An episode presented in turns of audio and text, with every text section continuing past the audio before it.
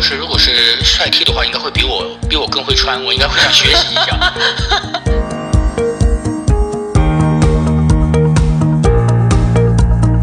啊，排了个序，最高是女人，那肯定男人排在狗之后。你说过这件事，就是双重人妖，对，是的，逆人妖，呃，逆人妖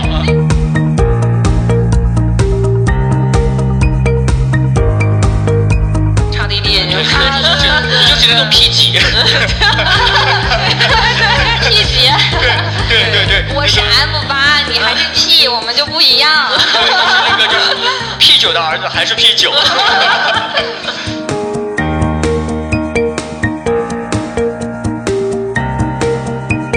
家好，这里是环形十年的第二十六期节目啊。今天我们这期节目呢，主要是，嗯、准备先打一个内部广告。我们内部广告是走给什么东西打呢？就是说我们刚刚拍摄了一个广告片，这个广告片呢是给一个中性的服装品牌，这个品牌叫做 Bossy。然后 Bossy 呢，实际上是一个呃，就是说对广告的要求很奇妙的这样一个品牌。它具体是怎么要求呢？我们今天就先请这个邱凯老师给我们聊一聊，它这个奇妙在哪里？呃，大家好，我是日系男孩小邱。那么首先我要纠正一下啊，不是中性，是无性别主义设计师时装。啊，这么长是吗？对对对对，严格来说，尤其是这个中性的定义是不对的啊，它是无性别主义。好的啊、是这么个概念。那么，嗯，这个片子它之所以要求奇妙啊，它其实是一里面有一个很。很复杂的逻辑，可能大家可能在也就在各位听到这个节目这段时间吧，呃，花式互动的公众号上面有篇文章稍微讲一下这个事儿。那么，呃，他做的是无性别主义的这个呃这个服装。那其实刚刚开开始我们入手它的时候啊，呃我们研究了很久，我们在想是不是呃性少数群体的这个概念，后来发现它不是的。它指的是说，不在服装这样的一种社会识别符号上，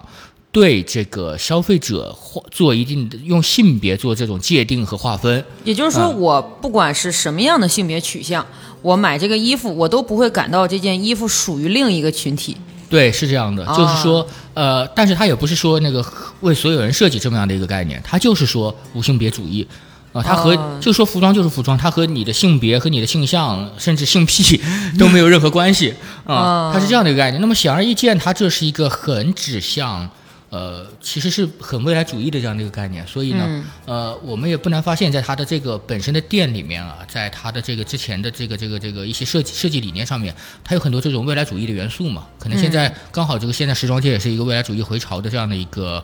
呃时这样的一个时期吧，所以我们就给它做了一支。实际上是我们想做成这种这种这种太空科技的那种科幻感的片子，嗯嗯、然后讲一下就是说这个概念它是指向未来的，然后呢，实际上呃和他本身的这些受众审美也算是相通嘛，啊、其实就是这么一个比较单纯的想法。然后没想到这个片子做了快三个月了，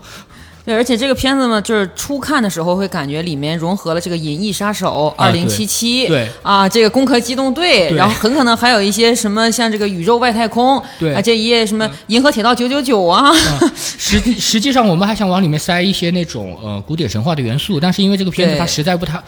很难去叙事，他很难通过角色的这种戏剧冲突去把这个事儿讲出来，所以可能这方面体现的不是特别明显吧。嗯，所以这个片子呢，还是希望大家去看一看。你会第一眼看上去，或者是头四五眼看上去，它都不像是一个广告。你会开始困惑这到底是个什么，非常有点像是雷德利·斯科特科幻片的一些片头。对，对然后最终你也可能无法了解它到底卖什么样的衣服。所以今天呢，我们也请到了另一个买过这个衣服的 Nico 姐。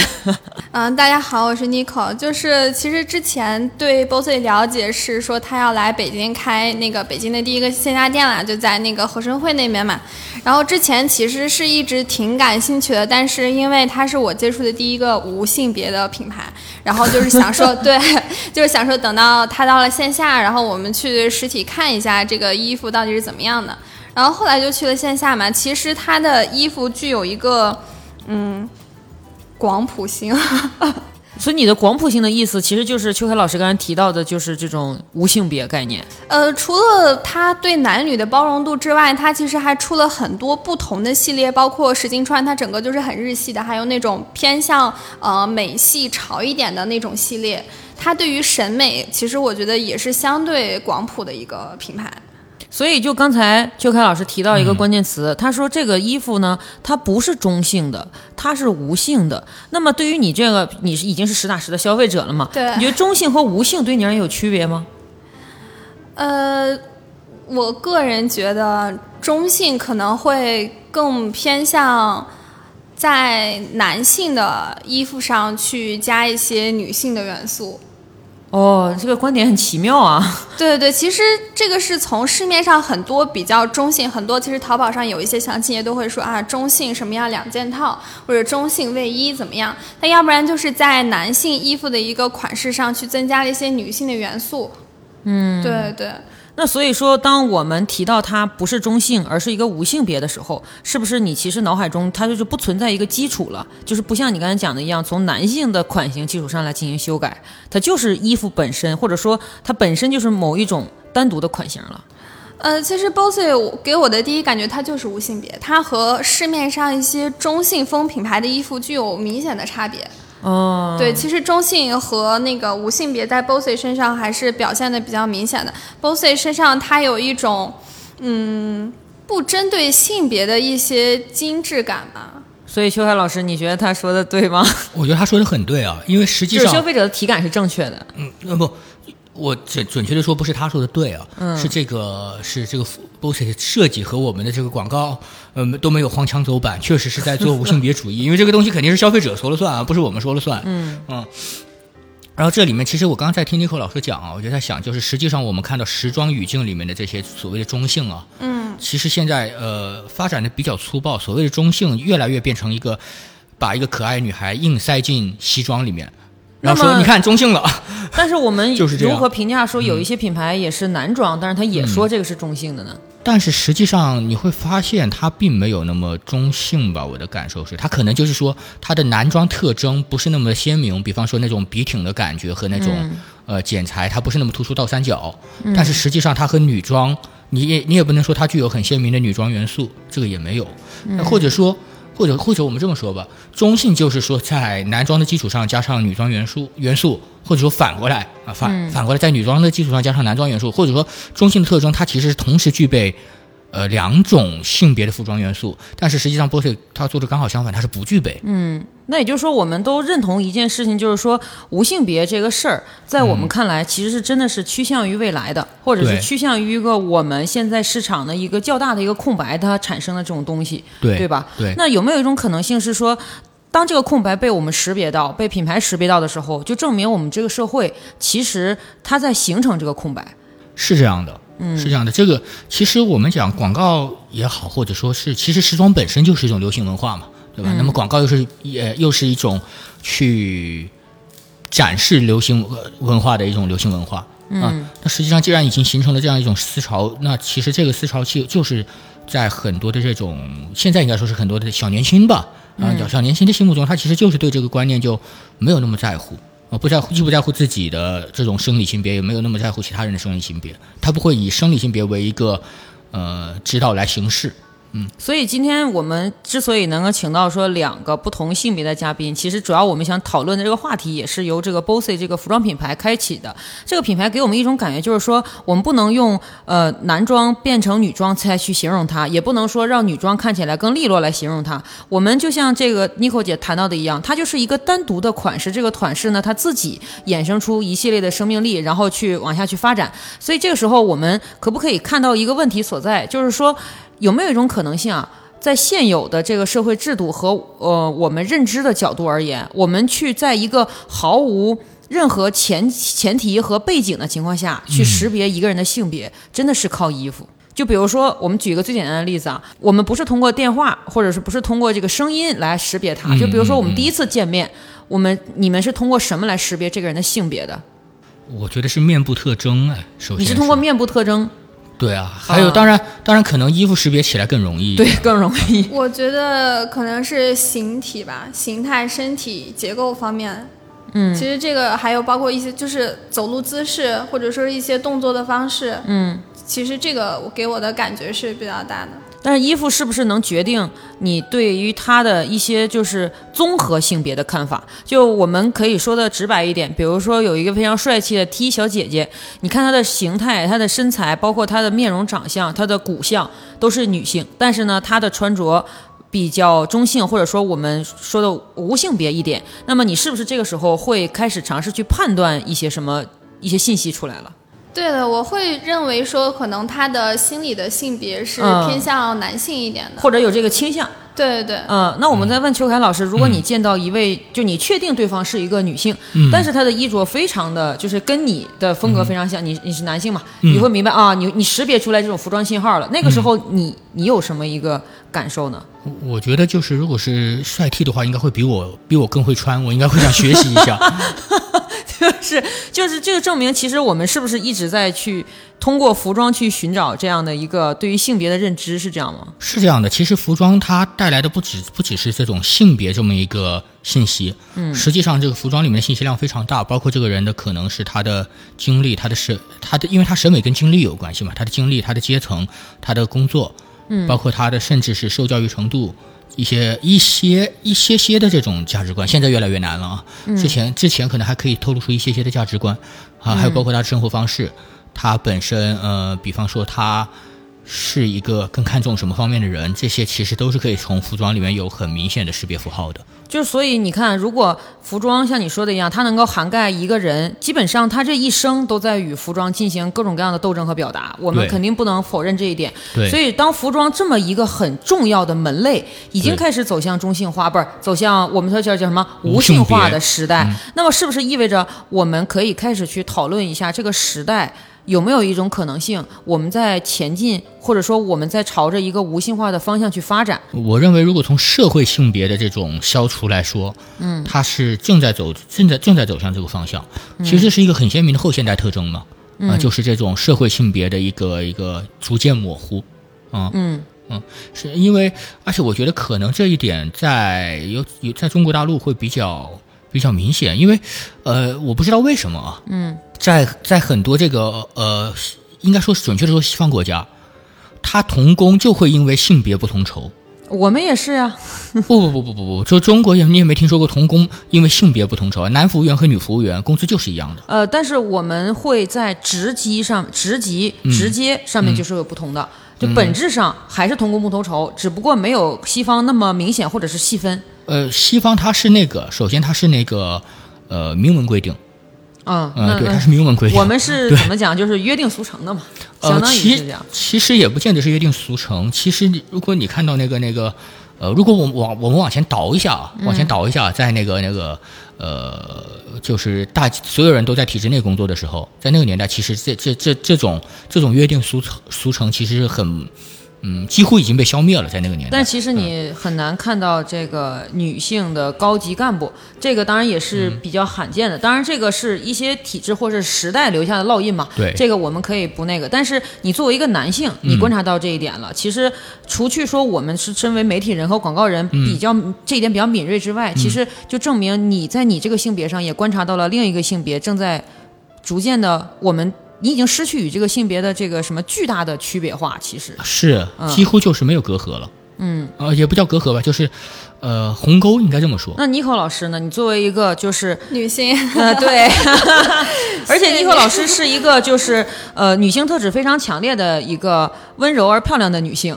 对，所以 谢谢你。就比如说这个话题，我们由一个就是说性格特质比较比较中性化的一个女性来讨论的话，她可能她的感受没有你对，就跟你的角度可能是不太一样的。嗯，其实我觉得这个两性之间的一个鸿沟吧，其实我觉得它还是存在的。嗯嗯，或者说用鸿沟，其实表现不是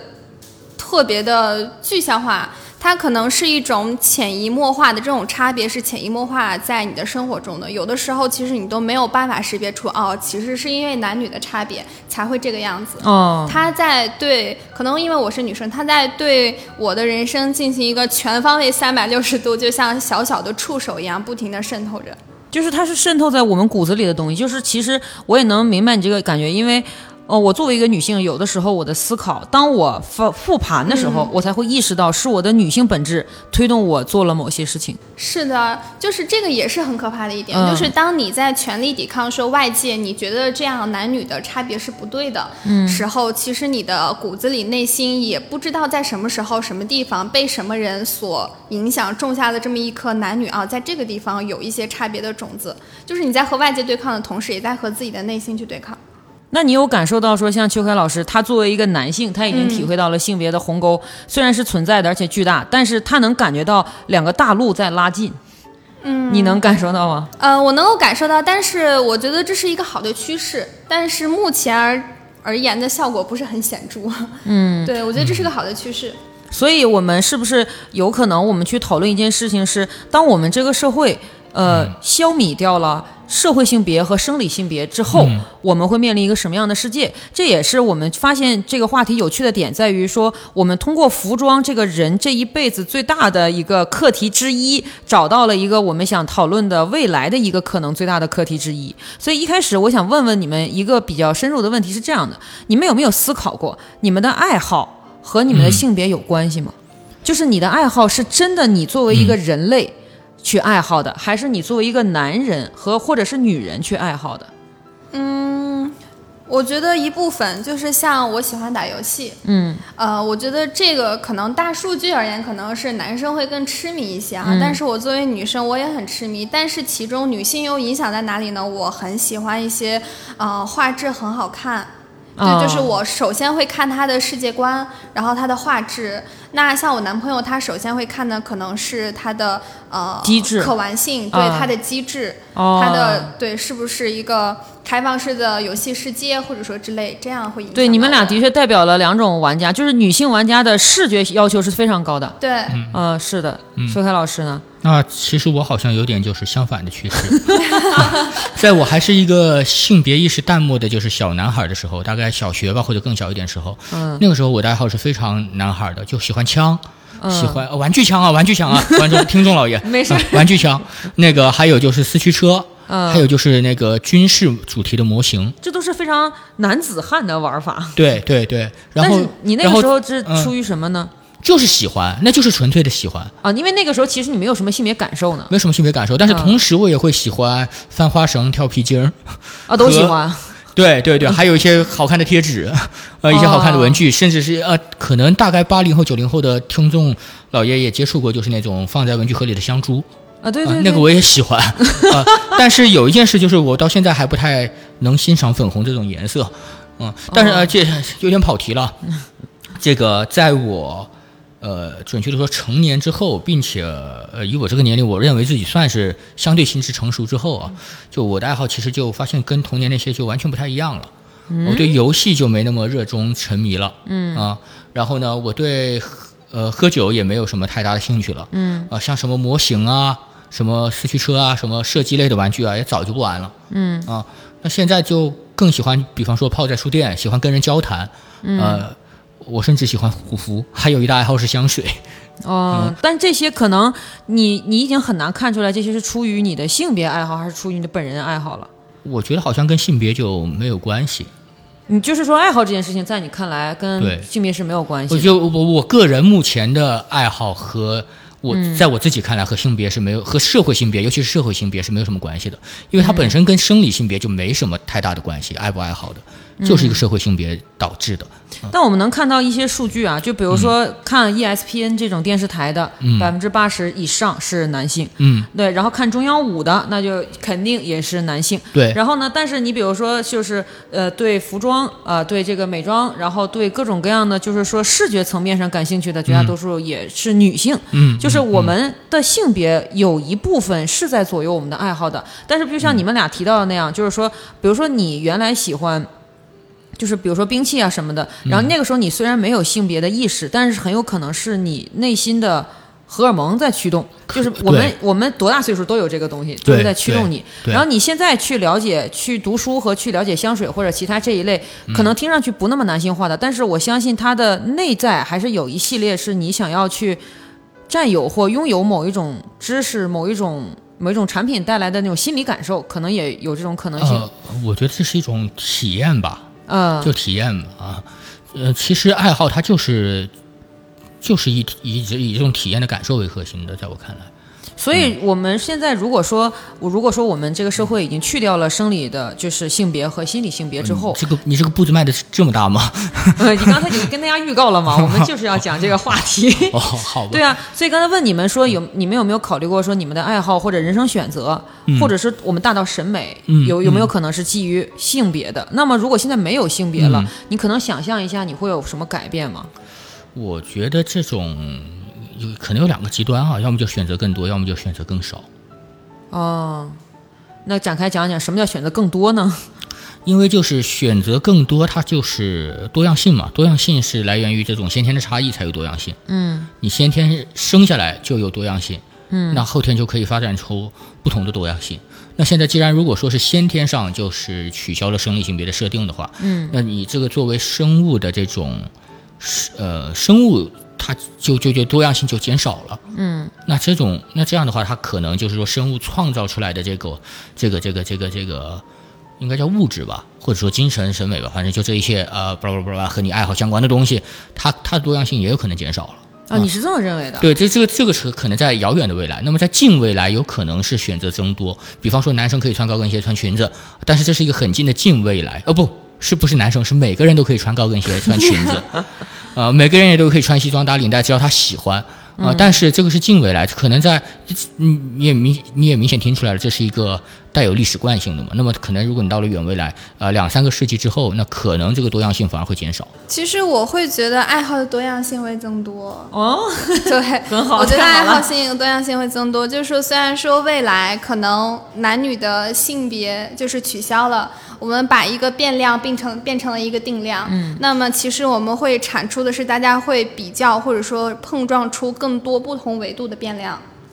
嗯，比如说，呃，比如说我们可能会更讲究一些呃性格，或者说是追求，或者说是嗯、呃对于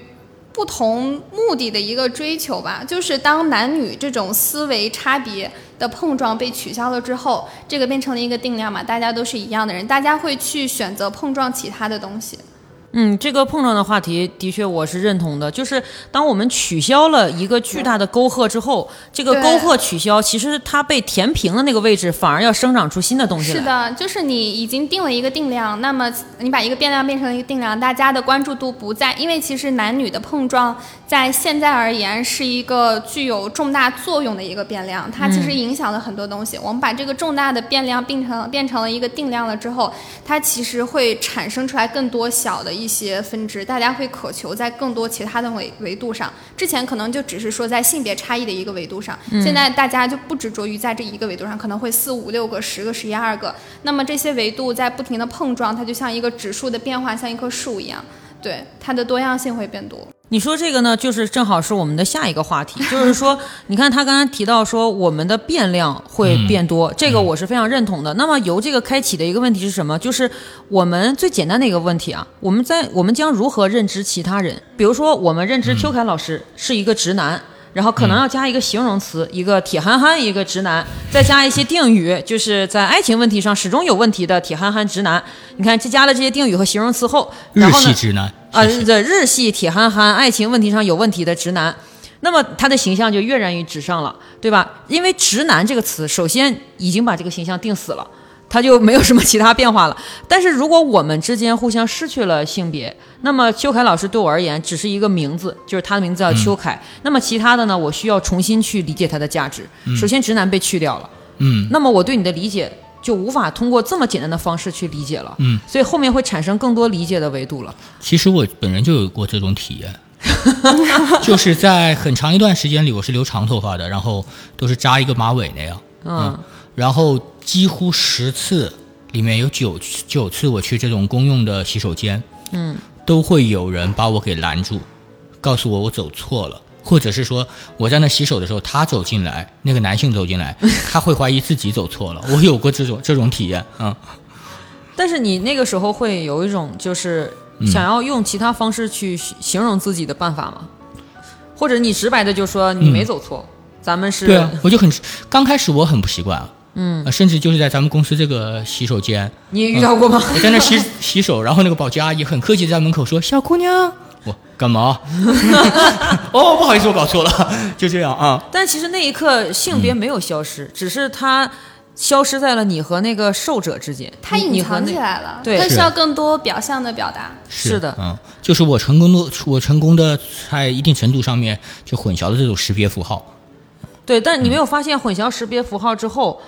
你需要展露出来更多的东西。对你需要展出更多东西。对啊，就是实际上这个这个过程啊，刚开始我是很不习惯的，我甚至会有点害羞，后来就习惯了。我说没想到吧，老子是男的。但是其实这个准确的说啊，从现在这个社会来看，从我个人经验来看啊，它是增加了麻烦的。那也有可能是因为我们还不适应这样的社会的社交规则。呃，我觉得是有大量的比我们年纪大一些的人很不适应。嗯，就打个比方，比如说我们要新来一位同事，嗯。那么我们呃开诚布公的讲说，这位同事是一个娘梯，哎，这两个字。这嗯。两、这两个发音，完全让我们脑补了一万多字对这个同事的理解，嗯。然后甚至不需要见到他，也不需要了解他，甚至他简历都不用看，嗯。大家就知道跟他共事是一个什么风格。那有可能再来一个同事，然后呢，他他说，嗯、我就是，比如说我们用一个不太政治正确的词汇啊，比如说我们形容这个男同事有一些阴柔，哎，那你当时也不用见到这个男同事，你甚至在他第一天来上班的第一刻，你就能啊。识别出来，也许就是他是我们新来的一位男同事了。啊，对但我们此刻并没有对他们有任何其他的呃不正确或者是不对的想法，但是这只是用来形容他们的一个感受。但是你想，你娘踢和阴柔这两个词，在没有性别的时代就已经嗯。消失了。那么我们在这样一个时代，我们怎么样彼此认认识？怎么样去去了解？怎么样快速的认知一个人呢？我我倒觉得就是“娘梯”这个词可能会消失啊，因为“娘梯”是那个你看它里面是带有性性向的嗯这么一个概念啊、但是“阴柔”这个词可可能未必会消失，就但是这个是阴就是阴柔是一种观感，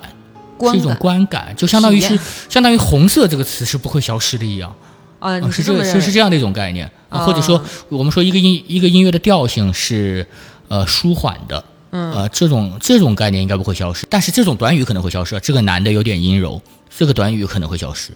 嗯，这种用法会消失，在我啊在我看来啊，因为作为一个有点阴柔的男的，我是有这种感觉的。所以你觉得这个词不会消失，因为实际上它被广泛应用于真的不知道你是什么样的人的时候，用来描述了，你甚至因为到时候到时候那个那个时候是生理性别已经消失了，对吧？就是男女已经失去概念了，所以每个人都有可能阴柔，每个人也都有可能不阴柔阳阳刚，那就是这个人看起来有点阴柔，这个人看起来有点阳刚，就是这样。那那那他阳刚，不管他是阴柔还是阳刚，都和他本人的这个呃。一些就是说生理属性吧表达，对吧？呃，和他本人的一些本质都是不相干的，也是不会有任何冲突的。只是看起来是这样，对对对，就单纯是一种观感表达了。就是秋坤老师是红色的，对，我是觉得，呃，之后如果变成一个无性别的社会的话，就是如何去评价一个人，他肯定还是维度会变多的，但是它并不会呃影响我们去简洁的描述一个人，因为语言体系是在不断发展的嘛，只可能说是我们还可能通过一个词、两个字去表述一个人，只不过这个词会变得越来越多。像现在说一个人阴柔阳刚，大家知道它是对立的，不可能一个人。既阳刚又阴柔，或者说是中间再找出来一个中间词，或者是偏向哪一方，那可能之后还是会这种简短的词汇，但是这种词汇变得更多，因为它要涉及它包含的内容量、包含的维度也会更多。嗯嗯，比如说我们那个时候了解一个人，可能比现在还要立体一些了。对，它可能一个词包含的意思会更多，它会有很多的维度，比如说这个人的呃身体健不健康，他的肌肉怎么样，他的身高怎么样，然后他的皮肤怎么样，皮肤状态怎么样，他的性格怎么样。它可能会包含很多的维度，但是我觉得人类的语言体系总是会在不断的往便捷的方向去发展的，那可能还是会用一个词或者两个词来去展现就够了。这么一看，我反而觉得在有男女的时候，我们对人的理解是先定性再定量，嗯，对，就是先定下来你是这个属性的，然后再定下来你有多少量词可以，呃，或者是这种词汇可以去形容你。对，而且根据我那个留长头发的那段时间的经验，就是一旦你在某些程度上面好像突破了对这个性性别不社会对这个性别的某些规定，嗯，好像所有的人都会对你有些无所适从，不知道怎么去继续的，呃，要求你，应该是这么说，拿什么样的一个一个一个规则去呃衡量你，应该是这样，嗯，因为我们面对一个全新的东西嘛，对，嗯。嗯。这种体验我有过一瞬间吧，就是之前咱们在这个游戏节目里面，我的啊体会就是我我是一个声音听起来不是那么女性化的人，嗯。然后再加上在我就是呃年轻的时候玩魔兽的时候，那个时候的 YY 语音你也知道质量是很差的，嗯，然后呢，我是一个女号，但是呢用的是一个男生。你，说过这件事，就是双重人妖，对，是的，逆人妖，呃，逆人妖，啊那个时候我的对方或者我的队友一开始会有那么一点点的困惑，嗯但他们并没有直白的问我，嗯，他们只是用一种旁敲侧击的方式表达你大概是对你，你应该是一个女性吧。但是他们没有没有直白，他们的表述是这样的，就是嗯你为什么不玩奶妈？啊，你看这个问题，它就是饱含着信息量。对啊就是它是信息量的意思，就是说你如果是一个女的，你应该玩奶妈；如果你不玩，那你应该是个男的，对吧？就是一个很大的信息量在里面，其实“奶妈”这个词就有一种很强的女，性感，呃，不是女性感，就是那个社会性别感。对。啊。对是这样。对对，我也很反感在游戏里头，因为我一般都是玩那种刺客啊或者近战啊，就这些。然后我也很反感说别人，哎，你为什么不玩个法师或者说是奶妈之类的这种？然然后我在魔兽世界里面是玩奶妈的 对，所以但是这件事情给我的感觉就非常奇妙，就像你们刚才提到的一点，就像邱凯老师说，别人就会对你之间产生、那一瞬间，他有点断路，他有点不太明白怎么跟你接触，他会有点不知所措。哎，对，然后呢，就像尼克老师说的一样，他开始产生大量的其他信息去用来判断你和形容你，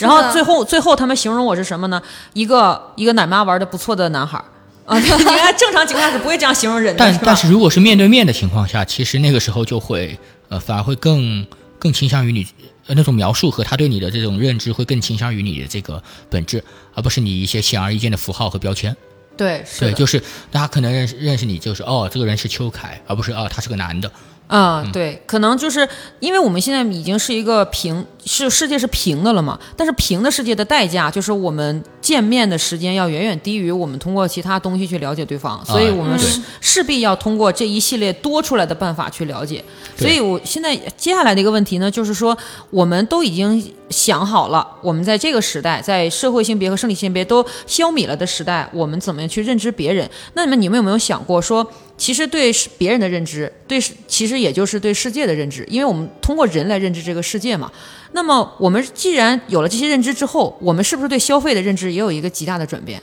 呃，其实是的，就是我在我们在那个，包括和这个，我可以再落回一下主题嘛。嗯 就是这个，我包括我们在和那个 BOSS 的客户进行沟通的时候，还有就是实际上我们呃，可能观众老爷们很快就会看到环环视互动的公众号上面会推那篇文章里面，呃，其实就写了两句话，就是起码现在这个时代的服装啊，它呃还是挺重要的一个东西，它反映出了一个人他理想状态下可以反映出一个人的两重关系，这两重关系非常重要，就是这个人。自认为自己和世界的关系，和这个人自认为自己和自己的关系。对，嗯，这这个其实就是服装最重要的两重意义。嗯，但是你比如说，我们就我们先从消费服装这个层面上来讲，嗯嗯嗯就是比如说对于邱凯老师来讲，你是一个男性，嗯男性在选择服装的时候是有一定的这个社会约束的。我们要承认，你不可能穿裙子来，就是你打死你也不可能做到。但是你本质实际上比这个要细节的多。呃，对，是的。但是你本质上面，你本人想穿裙子吗？我当然不是说呃那个什么呃，完全是因为性别，所以我是想都不想这件事情。啊、而且确切的说，我在薛定谔家里穿过，而且因为他的鞋码跟我一样，所以高跟鞋我也穿过。嗯，没有，当然没有穿出门，我当时只是非常的好奇。感受一下，呃，对，当成一当成一种纯正的服饰体验，是吧？对对对，就是我就就是一个人在穿一件衣服，再穿一双鞋，啊、啊、就是这么简单的事情。所以本质上性别其实你不能说没有左右，还是左右了你的。就是如果我穿它出门的话，那这个事情好像就不那么简单了，因为就是说对，就是一旦我推开那扇门，那么我就不是在一个私人的环境里面，我进入社会了，嗯啊，那就那就就是不太一样了。那么我穿出去到底是说是一个 OK 是一个时髦的人，呃，嗯梁龙。还是异装癖，呃对。那这个就很复杂了啊，很复杂。这个就完全要看我的穿搭水准了。呃，对，就完全靠你的实力了，还有你的颜值在撑着这个事情。但是我觉得，据我自我据我自己的观察，我最好不要去挑战这件事情。但是你有没有发现，就是说性别这个东西的存嗯在，它在极大程度上，它其实限制的消费层面很多是给予给予男性的。比如说妮可老师，他能够，妮可老师，比如说想穿裤子的时候，他也可以穿裤子；想穿裙可以穿裙子。哪怕妮可老师有一天说我要买一双男款的球鞋，只要有他这个号码的，他穿上没有任何的问题。是吧？任何一种服装，任何一种物件，就比如说尼克老师说，我今天要买一个黑色的电动牙刷，没有人会说这有什么问题，反而会觉得这个女孩很酷。但是一个男性，你买粉红色的电动牙刷是不可以的。呃，不不不不不，也不是不可以你这个不等价，你这个不等价，知道吗？就比方说，尼克老师说，我今天我喜欢喷男士香水，啊，大家可能还觉得，哎呀，好酷啊，这个女孩子，对吧对没有问题。啊，尼克老师说，我喜欢骑摩托车啊，酷啊，都没有问题。可是但实际上，大概率我有的时候会喷我男朋友的男士香水，嗯很多人会觉得这是个女士香水。哦，不，但是如果有一天啊，我在办公室里说一句，我想买这双高跟鞋，嗯我跟你说，当时办公室一定会鸦雀无声，这句话会震惊寰宇。然后在你不在的所有的群里都开始讨论这个话题。对对对对为什么秋秋凯要买双高跟是是装癖鞋？对。然后接下来问题是给自己买吗？他有他的对对对号吗？应该有的，我知道有的。呃，然后接下来就会，比如说女性就会讨论她喜欢什么款式，高跟、低跟、坡跟还是凉鞋？是尖头的还是玛丽珍？呃，对。然后呢，男性的群里就讨论，我怎么看不出来他是呢？他是吗？然后可能在两三天之后会顺顺便嘲讽一波我的身高。对但，所以你会发现，性别其实真的在左右我们的消费。对，是这样。但是你会发现，就是那个呃，就有一个品牌嘛，嗯，他是做那个男士护肤品的嘛，因为他的女士护肤品卖不动，他就做男士护肤品了。他 slogan 叫“给敢于护肤的真男人”。你想想这句话吧，你想想这句话里面的信息量吧，护个肤还要敢，完了以后才是真男人。真男人，那你看，针对男性，他有一系列的苛责和枷锁，然后敢就代表人突破。那我们先要采访一下，就是这个妮可老师，你作为一个女性，你能感受到一些厂商在收割你作为女性的身份吗？有的，就比如说，可能现在会有一些品牌，他会把说我邀请一些大码或者说身材不那么好的模特，嗯，他们把这个事情作为一个营销事件，其实这个就很可怕。哦，是吗？你是怎对，么看的？就是这是一个很正常的事情。对呀、对，就是当他们说觉得这个事情值得被拿来去刷一波我品牌的好感度，嗯。或者值得我去收割更多的粉丝和用户的时候，嗯。这件事情其实哪怕他做了，他潜意识里头也会认为说这个事是我发了善心做的。哦，对，是的，就是这就是我有这种同感，但是我没有你当时这么尖锐的一个体验。我当时的体验就是说，为什么到现在你们才想要做大码？大码一直都存在呀，它就是一个像你讲，它就是日常。难道这个世界上不存在大码的人了吗？他们这个事情有一个先后，就是说他们是先看到了。呃，有那么一个品牌，或者说是有那么一批人的需求，他们去做的迎合，嗯，这个迎合的动作和你自发先天应该做的动作，他们两个从性质上其实差别就很大。是的，嗯，对，就先不说我们身为女性这么多年被美妆产品、护肤产品，然后各种各样的衣着斩，男色，哎，对，斩男色先不说被对被这些东西收割，你刚才提到的这个内衣这一点，的确是一种性格精准收割。对，嗯，它就是那种套路加反套路。就是那种哎，我我不用我不用女性漂亮身材好，特别像维密一样的那种嗯超模来去吸引你们了。我用大码，我知道你们这个喜欢，其实这个也是在对女性的一种刻板印象的收割。而且它非常巧妙。你像我们这种穿普通码的女性，会因为这个会对她产生好感，因为你宽容了我们这个群体，那我对你产生好感，那我可能会买你这个。宽容宽容了这个群体，是的，就是我会，我就会对你产生好感之后呢，我就会买你这个品牌里的正常码，或者说就是普通码。嗯，这个对，的确，这个是，就是我们都会发现，比如说邱凯老师，假如说啊，他骨子里有想买的东西，他会屈从于这个 社会性别的安排，不能买。然后呢，我和妮可老师作为女性，我们也可能会嗯有意无意的被。怎么讲？就是被带到嗯这个消费的这个处境当中。嗯所以，如果我们这个社会，嗯，消除了生理和就是这个心理的性别之后，嗯，你们觉得买东西还会存在这些问题吗？我觉得肯定不会存在了呀，或或者这种问题会小少很多，起码会。那个可能大家看过一张图，就是好像一哪哪个呃分享会上面，就是把这个呃消费能力、消费需求从高到低呃，排了个序，最高是女人，那肯定。男人排在狗之后，在最后。就是刚才那个话题，我在我听来，几乎就这么说吧，几乎所有的消费品都是在对准女性的，几乎所有的。男生的委屈。啊，可能除了烈酒，呃，安除了全套烈酒。安全套的用户是男性。呃，对，可能除了烈酒和和这种 和这种很个别的品类啊。呃，对，比如说什么刮胡刀啊，当然是纯纯的男性用品了。啊，对对对对啊对。对。但实际上你就光想一下吧，就女生的光一个梳妆台，我都不说衣柜了，就光一个梳妆台上面有多少个品类，嗯，惊人啊，真的是，嗯，那你认为这是一种审美，就是性别审美红利吗？红利吗？嗯，因为这在商业上的红利是吗？对啊作用在我们女性身上的那它肯定是的。对，对于商家来说是红利，但是对于女性来说，它其实就是一种，实际上，如果我们用马克思马克思主义政治经济学的观点，它是一种剥削。呃，对，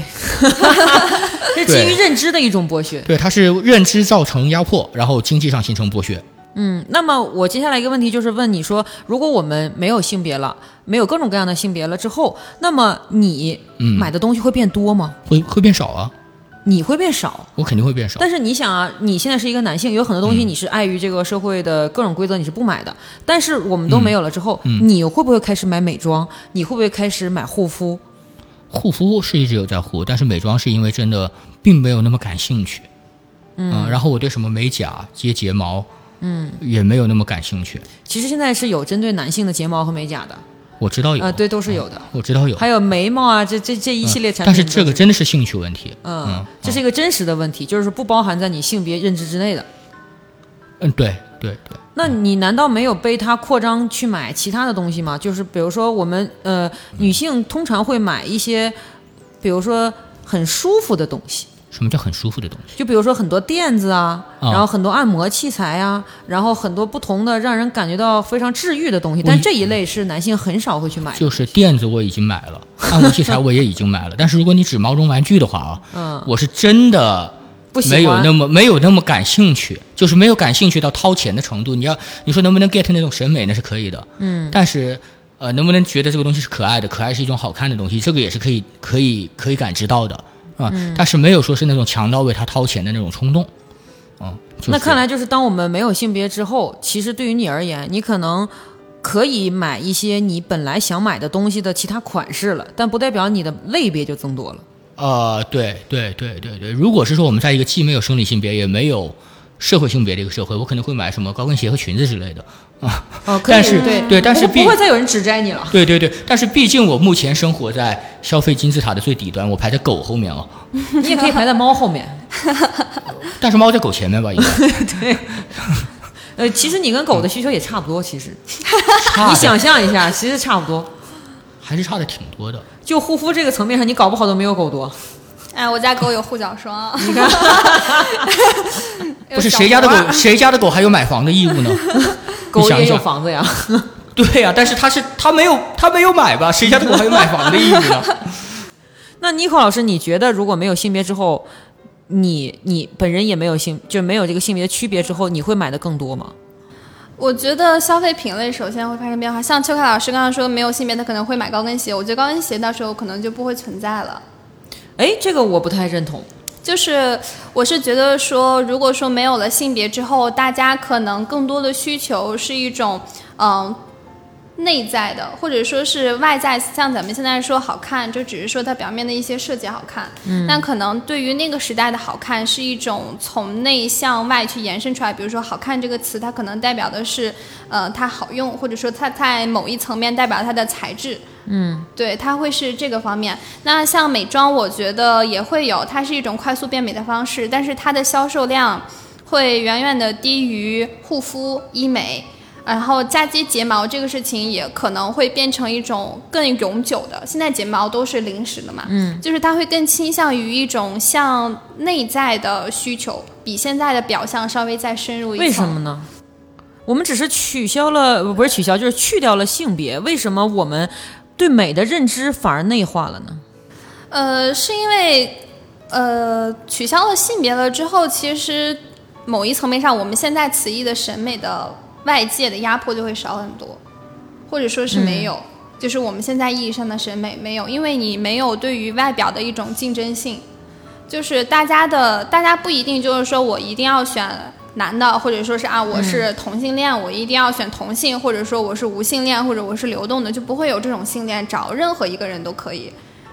哦，所以你的意思是说，去掉了区别之后，大家就大家真真的会关注内在对对，大家对于表象的竞争会变少。那么竞争变少之后，大家那种迫切需要改善，就是他的需求，其实量也会降低。大家反而会关注更多，呃，除了外在之外，能够区别个人的一些东西。哦，你是这么看的对，啊？秋华老师，你觉得呢？我觉得像这种需求肯定还是会长期存在的，因为因为我深深的懂得身高差意味着什么，我也深深的懂得就是，呃，就算是拿掉生理性别和社会性别，对吧？人跟人的长相还是有不同的。对，就好像呃一米八的人走哪儿都会说自己一米八。对，对，而且而且，但是但是，我觉得裙子可能会呃广泛的普及，成为夏天所有人的第一选择，因为真的很凉快啊。因为它真的很棒啊。对啊，但我觉得高跟鞋也会得到普及，因为高跟鞋在视觉上就是让人显高啊。对啊高跟鞋可能它不会再作为一种就是比如说很女性化，或者说是呃上面贴了钻，或者说是 什么各种颜啊色。男性也可以我穿铁钻我觉得那种，会这样我觉得那种可能尖头细高跟的那种款式它会让人少很多。对，它会让人更舒服，像那种砖头鞋、送高靴一样的啊，那种样子。可能马丽珍会变多吧。对它的唯一目的就是让你变得高，因为我觉得其实去掉了性别之后，个人身体的素质差素质也会被人们特别的重视。因为你想，如果说那个年代了，那么大家不再说呃看外表就能够去感觉到你的身体状况，那么直接就会看你的身体、你的身材，这决定了你的一个繁育的能力。能力，或者说我们下一代的基因怎么样。嗯嗯但是那个时代，我们会不会陷入新一轮的内卷呢？就是新一轮的这个焦虑内卷，或者是外表内卷。因为那个年代的话，就是比如说你作为一个女性，就是女性现在的健身比例是低于男性的。嗯但那个时代的话，就不存在这种差别了。其实大家都得健身，不然的话你身材就很难看。全民健身，，嗯，所以那样的话，其实就是实际上竞争是加剧了，对。对吧？就是你的竞争对手一下子多了一倍，对，整整一倍，对吧？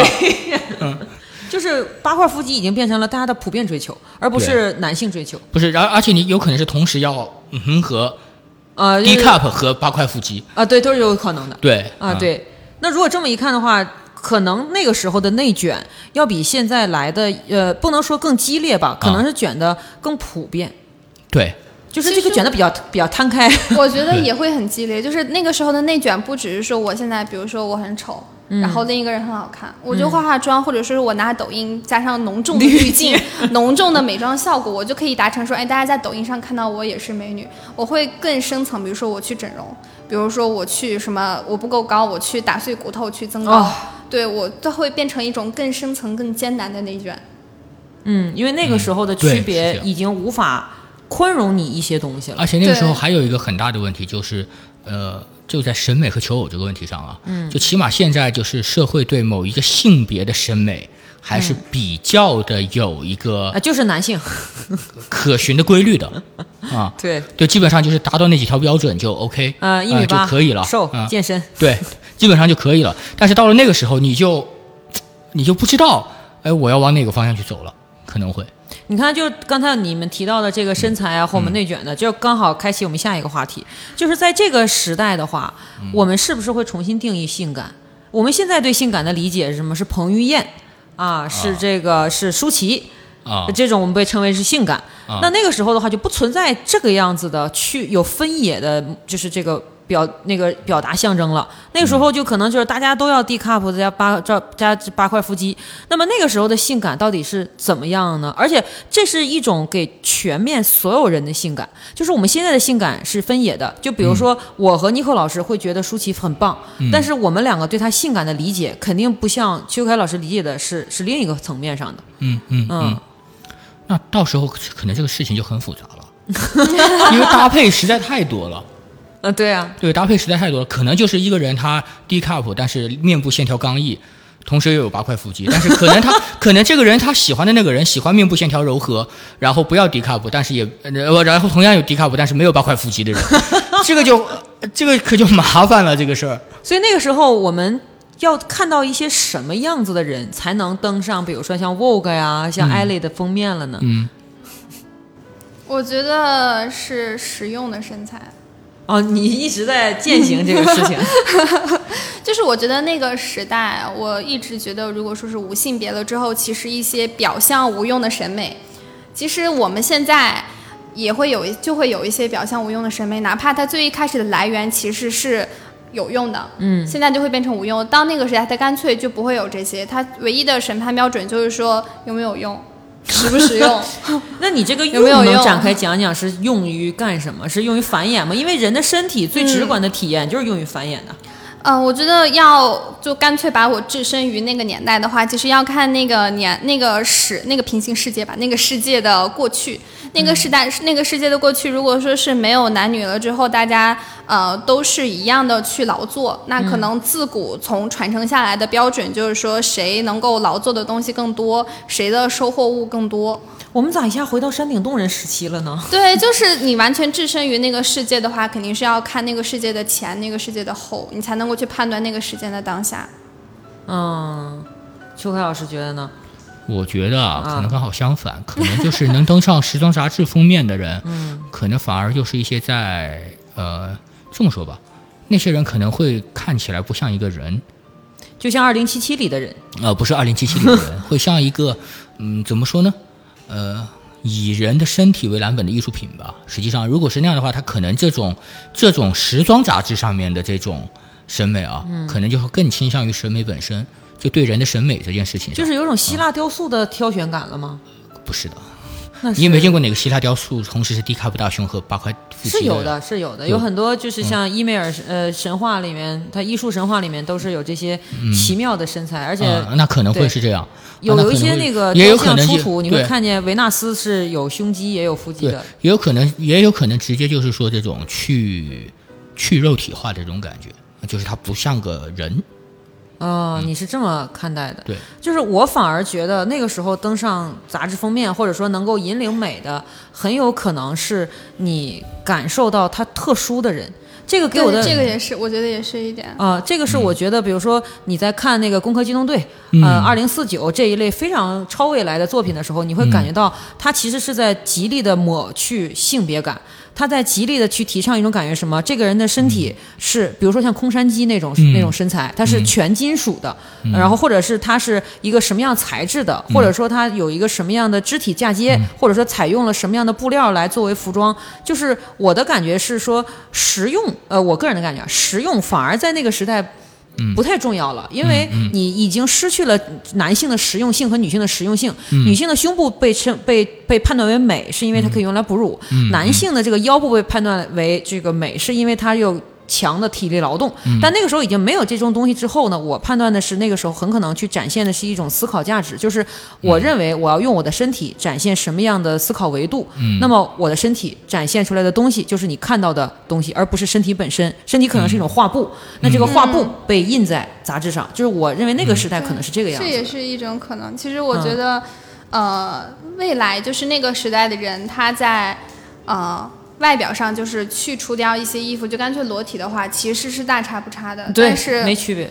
他们会极力的想要表现自己内在的不同。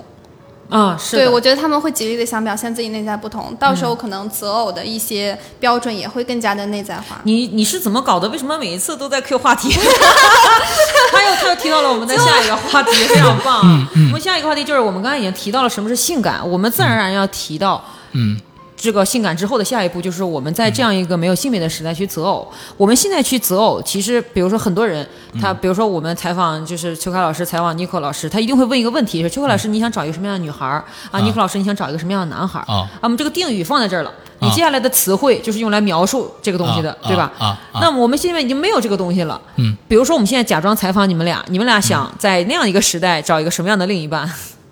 我可能会与众不同的另一半，啊、与众不同的另一半。我很怀疑到那个时代我还需不需要？我觉得那个时代可能每个人的内在都会极大的不同。其实现在还是会有一些归类，就可能你用几类就能够几类的标签就能够覆盖上社会上大部分的人的性格。那那个时候可能大家的性格都会不那么的一样。那在不那么的一样，就是不一样变成了一个普遍现象之后，你再从这种不一样中变得不一样，我觉得这个是很珍惜很难的。我可能会喜欢这样的人。所以那个时候，可能你选择另一半的方式，你很难讲出来了，你必须去体验它是否不一样。是的，啊，邱凯老师呢？嗯，这个事情我也觉得是一样的，就是因为我们现在并没有在那种很难产生那种体验啊，没有那种幻想啊。然后，呃，因为我们人是人是环境的产物嘛，我们不在那个环境里面，所以可能就想不太到大概是什么样的。但是肯定有一点是出于性需求的这种。呃，求偶吧，应该叫，嗯嗯，呃呃，应该是说会大幅的减少的，啊，是，嗯，因为你的性需求，其实对方和你是拥有同等的本钱的，啊，对，是的，是的，是的，对，咱咱们就不存在这个长处补短处这种东西，对对对对对对。但是我我反而想象过这样一个可能性啊，就是我们去想象，呃，就是比如说男同性恋和女同性恋，他们在追求自己的伴侣。当然，我们说的并不是双性啊，我们谈的是单纯他就是喜欢跟自己同样性别的这样的一个取向里面。比如说，如果我喜欢我是一个女性，那我喜欢女性的话，那么我和我的伴侣之间就是没有区别的。那么我一样要去看他长得好不好看的呀。是啊，对啊，这就个人审美是永远存在的。嗯，但是这样，所以在我看来，就是我我不能够完全的从内心去考虑这件事情。其实他，其实到了那个时候的话，审美它就成为你内心的一部分了，它就不是说一个是，它就不是说一个和什么呃社会环境有关系的事情了，就不是说男的想找一个呃。有某些吧某些吧可能极个别吧。男的说说想找一个什么样的女孩子然后跟他一起出去在他哥们面前有面子可能就不会有这种需求了。可能比方说这个男的他就喜欢那种面部线条刚毅的女孩子。呃不不不不不不不不不。就是这个人他就喜欢一个另外一个面部线条刚毅的人那他就去找了呀。啊他就是找有八块腹肌的人。对啊，呃，我要找一个长头发的、双眼皮的、面部线条柔和的，OK，身体是身体呈 S 型的 那样的女孩了，就不是那种想法了，对吧？我觉得好看，在那个时代还是会发生类似的语句，比如说我要找一个好看的人，但那个年那个世界的好看和我们现在认为的好看，它不是同一种好看。我觉得那个世界的好看，它是。嗯，比如说我夸这个人长得好看，那么是一定是这个人长得好看的外在去体现他内在，或者他有某些实用性。嗯，而且那个他是这种样子的好看。而且那个时代的好看一定会有，呃，不一定会有很多词汇，新的词汇来描述好看，不同的好看。对。功能性好看，那那种好看是超出我们认知的好看。那么它的形容它的词汇肯定也不在我们的语库当中。对对对，嗯，是还没有被创造出来。是的，那你看，我们也谈到了身材、性感，要谈到了选择喜欢的人。你们觉得在那个时代还有婚姻吗？我觉得会变得少，但是还是会有。所以这个涉涉及到说，你认为婚姻是什么？所以它在那个时代为什么会减少呢？呃，我觉得婚姻它有。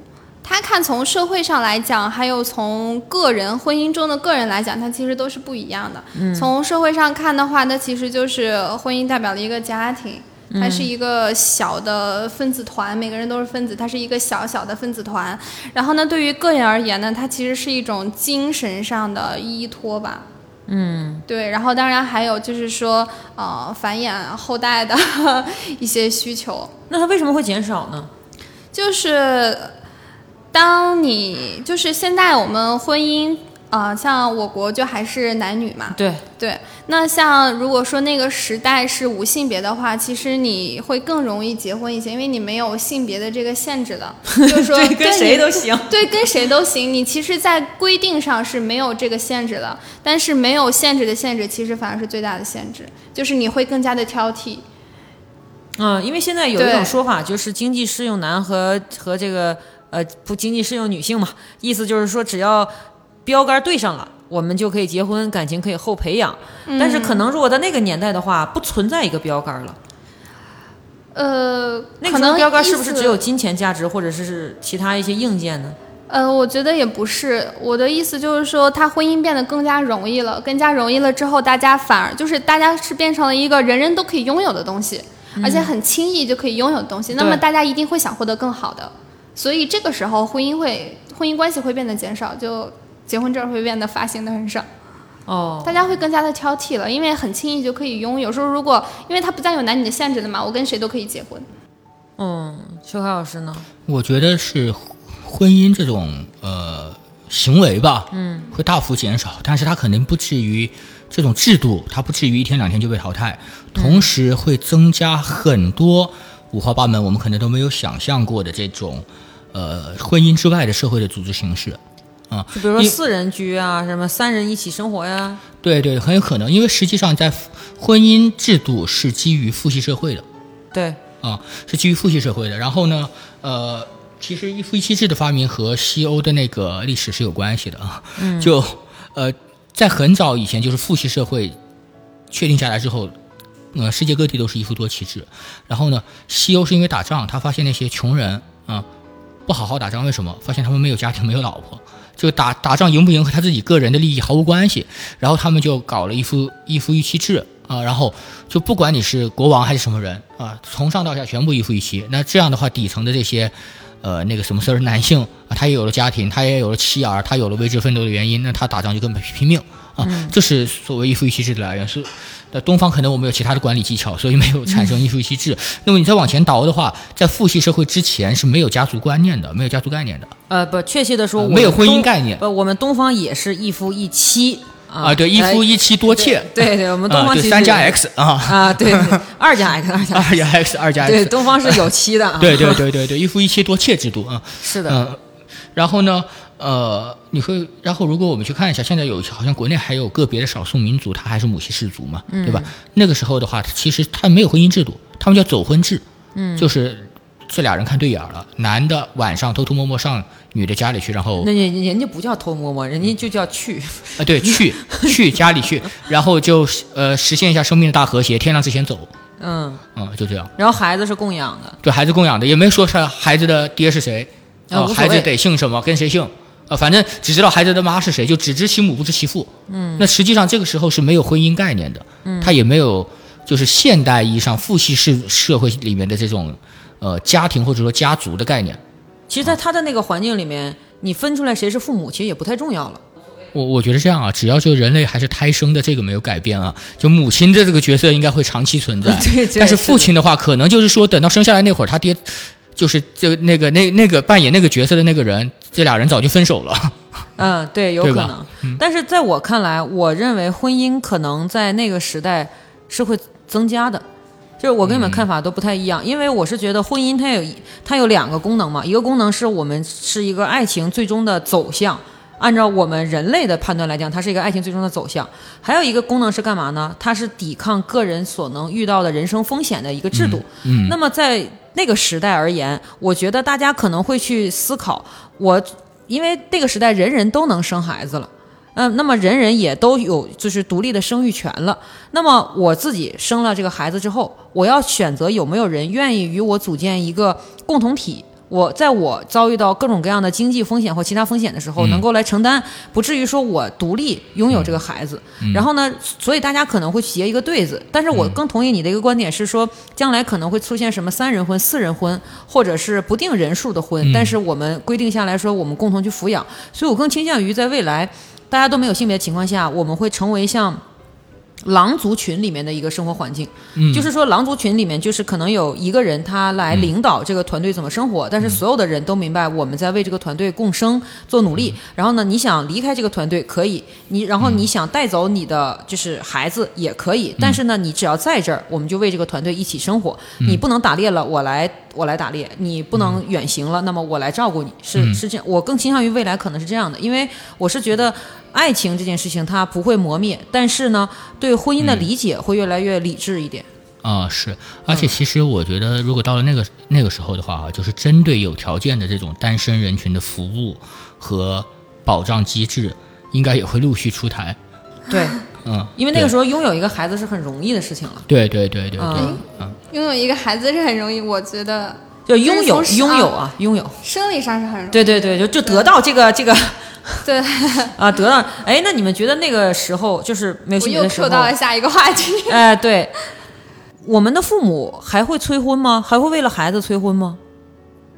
因为很多父母催婚就是为了得到下一代，嗯，很直白的，没有其他原因，真的。嗯，得到第三代什么就对对对对对，你觉得他们还催婚吗？因为你自己就完全可以生了呀。我觉得这个前提就是说，那一代就是我们，就是我们那一代的父母，再往上一辈儿的父母，他们已经有了这个孕育孩子的这么一个行为，那么他们一定会催婚，就是说明，我觉得在那个年代能够孕育孩子，一定是这个呃家庭或者说是家族，他在物质或者说是精神或者说是地位某一方面特别的充裕，嗯，他们才能够去孕育孩子。那么他当他们这个背景足够充充裕了之后，他们一定会在渴求这个荣耀就是延续下去。但是我觉得他的催婚会更猛烈，而且更猛烈。不 对，我觉得他的催婚会更猛烈，因为上一辈特别渴求说，嗯，到时候可能生孩子是一个说，哎，你有孩子会变成说，哦，那你家庭条件不错，或者说是你家庭地位不错，或者说是，哎，那你家怎么怎么样怎么样，反正都是一种比较羡慕的但是。孩子那个时候不需要婚姻就可以得到了呀。呃，但是会更难啊。就是那个年代的话，它不再有像现在的男女分工，呃，或者说是不存在某一方面在工作工作上面或者劳作上面存在某一方面的弱者，那么去判断谁去孕育这个孩子，嗯，其实是一个难事。嗯，看你一直在 Q 流程，我都有点怀疑是怎么回事。那我还说吗，其实我倒觉得可能相反啊，就在那个社会里面，应该没有人会这么沉迷于生育呃、生育，或者是说这个呃，没事，不用精挑选词汇，传宗接你你大胆的说出你的看法或者。是传宗接绝传宗接代这么这么这么这么莫名其妙的事情了。没事，大胆的说出你的看法。因为实际上就是后 期我剪掉。对，对，就那么实际上你会发现啊，就是说为了抱孙子孙女。来向自己的儿子女儿催婚啊，包括外孙子外孙女，嗯啊，向自己儿子女儿催婚这件事情，基本上就是在我的观察样本之内，基本上是中国大陆一些少数欠发达地区的 特点。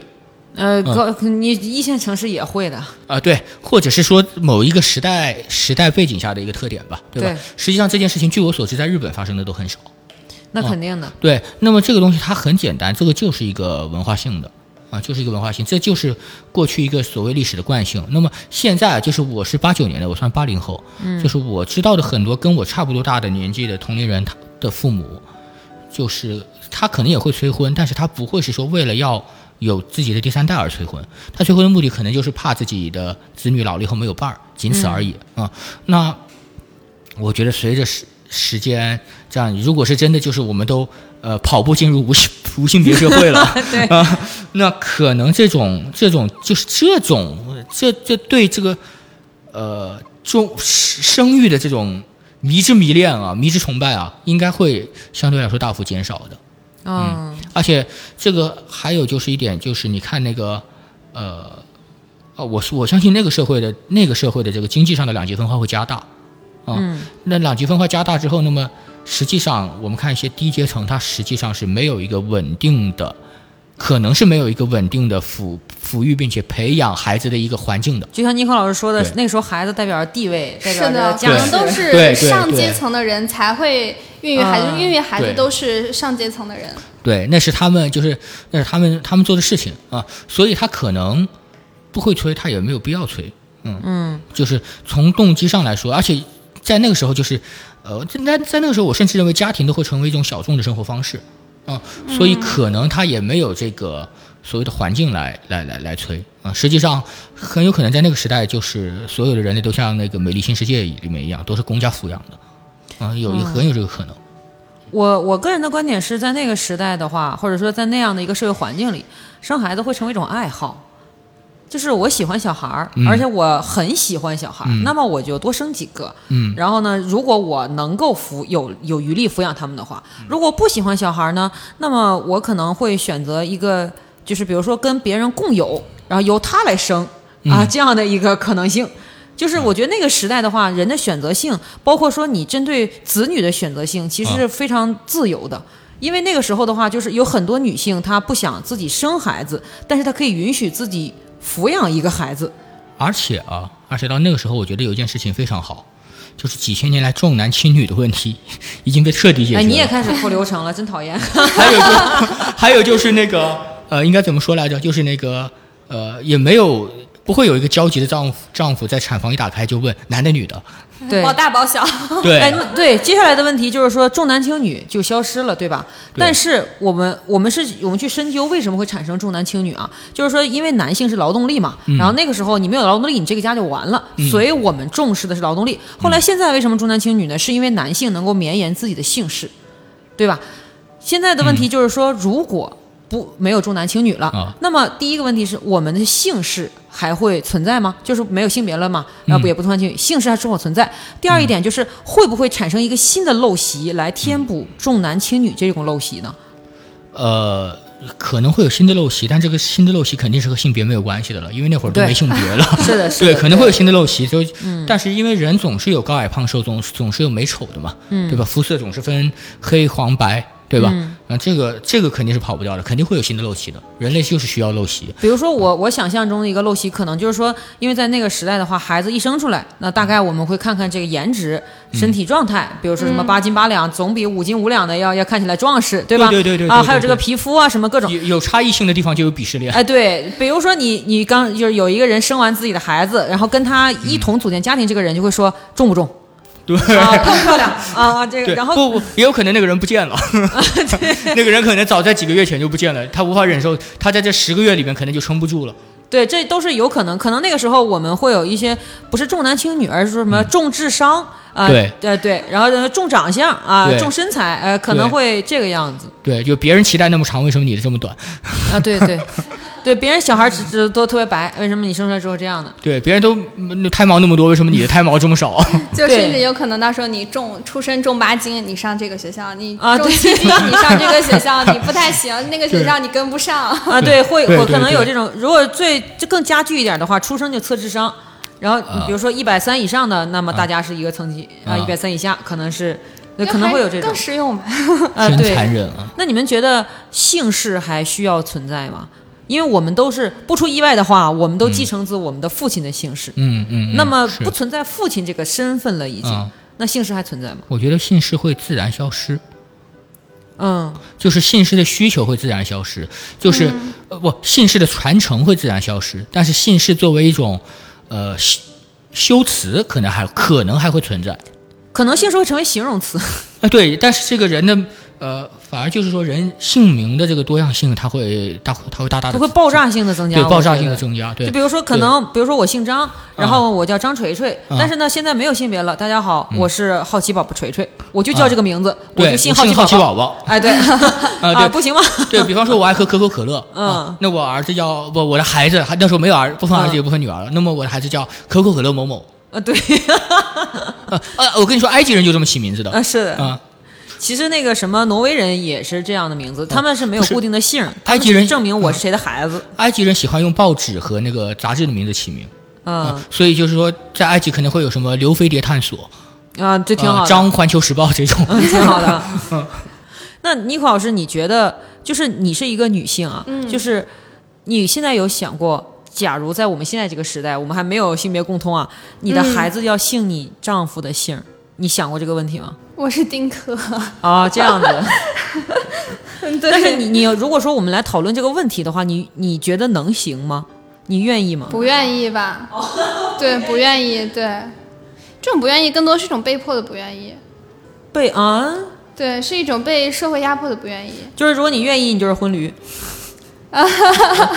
就是这真的有这种说法，就是很多人抨击这个像 Papi 酱啊，我刚刚回答的是不愿意是吗？啊。那那是还是要随父亲的，还是要随父亲的啊，你是愿意的。呃，对，就是不是内心的愿意，被迫的愿意。对，被迫的愿意，哦，对，被迫的愿意，就是也是跟你那种婚率差不多，就是那种，呃，像有的人如果说我不愿意的，如果我说我嗯回答愿意，他们会说我婚驴；如果我说不愿意的话，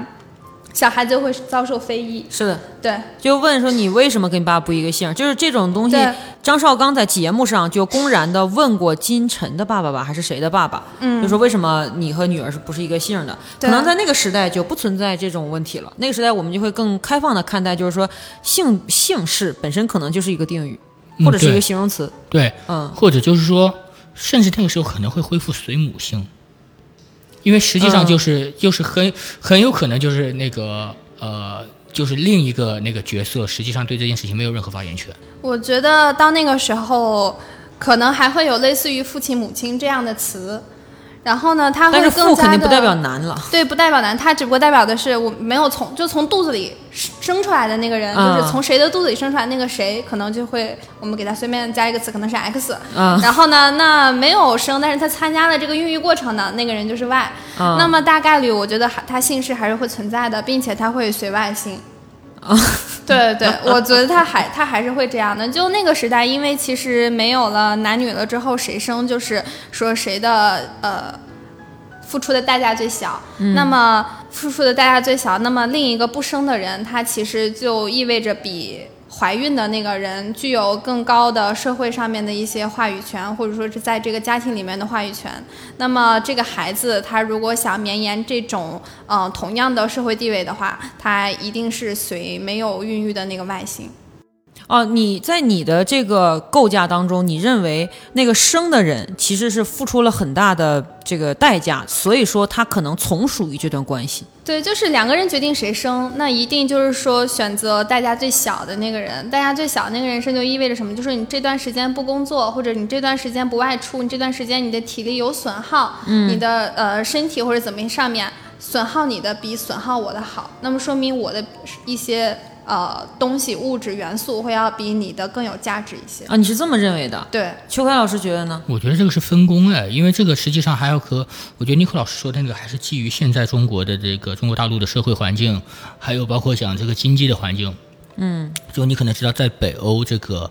呃，好像是长假产假长达半年吧，不，男女产假男女双方的，，而且男女双方是。一致的，对吧？那么如果是在那个时那个时代的话，社会制度和文化方面有一些这样的变化，我就我认为我认为啊，嗯，实际上这就是，而且两个人在生理上又是完全平等的，嗯，那么我认为这个可能是一个会形成一种分工，啊，但是呢，由于在显而易见啊，在生理上，这个生孩子的这一方付出了巨大的代价，那是的，对，所以他可能在这件事情上面会更有话语权，所以可能是你认为可能是说会由这个人来决定。呃，对对，那就呃这个 Nico 老师认为，嗯在关系当中属于略微从属地位的人会生，但是在你看来，在关系当中属于略微主导地位的人才生。呃，不是因为是这个，我认为它好像和关系是因为生了，所以才有主导地位。对对对，啊你在家庭中，在家庭中，呃，如哦果说如果是说形成了某种家庭，因为啊但本质上你们俩是相反的啊，意见。对对对，因为实际上，因为实际上不举行婚礼，嗯。在举行婚礼之前，就这么说吧，同居也是一种家庭的组织形式。呃，是，也是种事实婚姻嘛。对对，同居就是事实婚姻。嗯，，是的，是的。呃，我这方面我说我是比较赞同秋开老师意见的。我是觉得生的那个人，他拥有了一个后代，而且这个后代呢，将来他会绵延一些我们不说是家庭地位或者姓氏，他至少绵延了一些你人生的一个部分。所以我认为他是占有一些主动权的。而而且他实际上就是天然的，咱们就从生理关系来说，天然的，他确实和这个孩子的情感上面会是要大于别人的一些的，确实其实是的我的这种理论，我是觉得说两个人不感觉好像这个随不生的那个人性，感觉好像很现实，或者说是很物质，嗯其实是出于两个人对这个后代的一种呵护和爱。嗯，对，就是说他希望这个后代被冠有了这个能够给他强者的嘛荣耀或者地位，啊对强者的姓氏，能够对他的未来造成一定的好处，所以他们才去这样去选择。所以就沿着这个话题啊，就是一个人他既然进行了生产这个非常大的一个活动的话，他必然要离开他的事业和工作。嗯所以呢，当我们是大家都能生孩子，也都有权利休产假的时候，你们会觉得我们会面临一个真正意义上更好的职场吗？因为这个职场啊，我们就先说，我们先不谈生生的时候，我们就先谈说，不会再有任何一个人在面对 HR 的时候说，嗯，我有生育计划，嗯。不会再有人这样讲了，因为每个人都有生育计划了，就都可能会有生育计划了。那么这会不会让我们的职场稍微的公平一点了呢？我觉得不会啊，因为这样 HR 会问任何一个面试者你有没有生育计划，但是男性是，就就，但你作为一个，男性，你是不会被问这个问题的呀。但是咱不是无性别了吗？但是你想啊，就是当我们还保有男性和女性的时候，问我的生育计划一定是一个很正常的问题。对问你的生育计划，它显而易见它是不需要问的，因为你不可能占用你的时间，占用的话也很少。所以呢，在薪酬的分配上面，按按按我国现行福利制度下是很少，啊，对，在我们薪酬的分配上，他肯定是要倾向于你的，嗯因为对你而言，你能为公司带来的利益或者带来利益的时间是更多更长的，嗯嗯嗯对吧？嗯所以我们就说这会产生一定程度上不公平。但是如果大家每个人都能升了的话，嗯你怎么判断？你你给他定薪的时候，嗯你怎么判断呢？大家都说啊，暂时没有这个计划，你这个时候就能判断了吗？呃，可能啊会签合同，写进合同，就是说完了完了，资本对，就是说我我，然后我们约定在的他该员工说什么什么时候有生育计划，那么可能可能可可能也就是这两年，然后跟和公司约定如何如何，很有可能是这样啊，太可怕了！资本的力量，资本的手抓住了我们。对，哦很有可能很有可能每个人都要签这个合同，每个人都会问这被问这个被问这个问题，可能还要按个手印哦。尼克老师也这么觉得吗？嗯，我觉得就针对这个休不休产假，或者说是有没有嗯会不会被面试官侵犯这个孕育生育计划，我觉得这一点上会变好，因为可能他不会问。但是整体的一个职场的感官来说，我觉得职场会变差。嗯，对，我觉得职场会变化变差，因为其实聊到这里，对于在我的世界观里面啊，那个无性别的世界，它其实是一个上下阶层很明显，并且流动异常困难的一个一个世界。啊，这么明显，这么 这么详细啊，我我也我也我也是这种想法。我刚才也说了，就是啊。差差距会变得更大，而且阶级固化会更严重的。职场的哦剥削与被剥削，甚至同样被剥削的下层的人民，他的内卷也会更加的激烈和深度化，整体的职场体验其实会变得更差的。那么如果这样看来的话，同工同酬可能是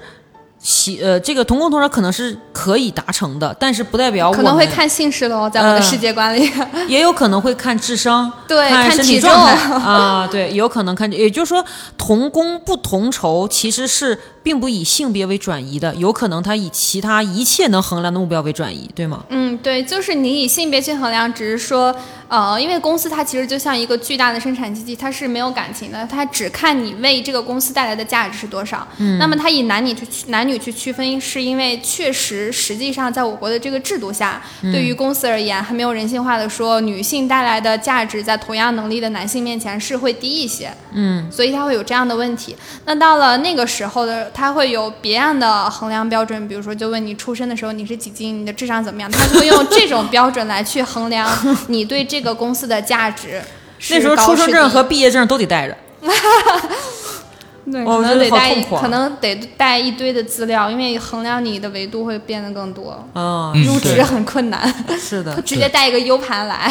啊，对，对，而且那个时候可能就是说，真的会有那种那种那种，就是相对来说我们有恢复到前现代社会的那种感觉，就是你是来自某个阶层的，大概你就是做这个。哎，你是婆罗门还是刹帝利？你就只对对对 你就只能做对 P 级，P 级，对对对对，我是 M 八，你还是 P，我们就不一样。对，就是那个叫什么 P 九的儿子还是 P 九。